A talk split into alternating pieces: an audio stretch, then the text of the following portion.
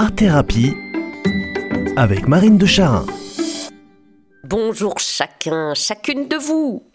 Vous l'avez sûrement remarqué hein, au fil de mes petites chroniques, je suis souvent titillée ou travaillée par des mots qui par période m'interrogent, me poussent à creuser leur origine, leur sens, leur symbolique. Et en ce moment, ma lubie, c'est le mot masque. Le masque. C'est un des premiers tragédiens grecs, Thespis, vous le connaissez, qui en se barbouillant le visage avec de la lie de vin, aurait inventé le principe du masque. Étonnante, cette expérience. En tout cas, depuis cette euh, première tentative, ce petit objet est devenu commun. Hein. on s'en couvre le visage pour transformer notre aspect naturel, se protéger, se déguiser. On devient Zorro le sauveur ou le clown de la galerie une sorcière fripée au gros pif crochu ou un loup vénitien à plumes jolies? Le masque de Venise, bien sûr. D'ailleurs, le mot masque à l'origine est un mot italien, maschera. Et ce mot vient d'une racine pré-romane, pas vraiment latine, mais pas encore euh, romane, masca, qui signifiait noir.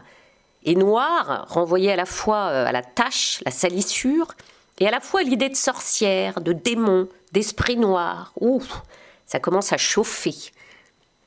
Concrètement et symboliquement, le masque, hein, c'est quoi? C'est le camouflage, la couverture, la façade, le faux semblant, le maquillage, le vernis. Bref, c'est la transformation de notre vérité. La planque pour se mettre euh, dans un état autre que celui dans lequel nous sommes, se montrer autrement, dissimuler notre identité, se représenter sous un autre être, faire paraître d'autres sentiments que ceux qu'on porte en réalité. Alors, c'est joli tant que ça reste ludique, hein, un mercredi après-midi pour un anniversaire ou pour un bal du samedi soir. C'est courant quand c'est une façade de bienséance pour se conformer poliment à tel ou tel milieu social. Mais quand ça devient un moyen de planquer un fonctionnement pervers, inavouable ou manipulatoire, alors là, c'est autrement plus grave. On dit lever le masque. Lever le masque, c'est parler franchement, c'est faire tomber ce qui est caché. Faire tomber le masque de quelqu'un, c'est révéler au grand jour sa fausseté, sa perfidie. Le masque symbolique peut être euh, en fait un outil puissant dont tuent certains personnages menteurs. Et là, c'est moins affriolant que les masques de David Croquette et de Blanche-Neige dans la malle à déguisement de grand-maman. Hein.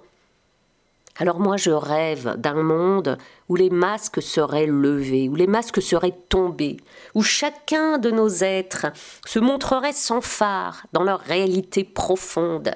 Ah, non seulement on se rencontrerait les uns les autres de façon authentique et humble, mais on éviterait aussi de tomber dans les pièges de ceux qui se cachent derrière des masques séduisants et qui ont en fait des fonctionnements toxiques.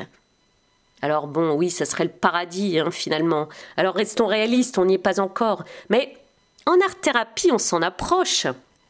Car nous voilà au cœur d'un travail salutaire de remonter au grand jour de nos êtres profonds, ces parties de nous qui n'osent pas se montrer par peur du regard, par peur de sortir d'une certaine conformité.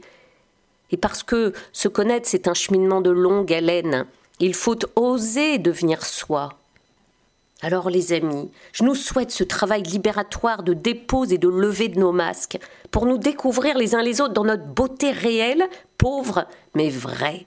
Que votre semaine soit belle, nos bouilles au grand air.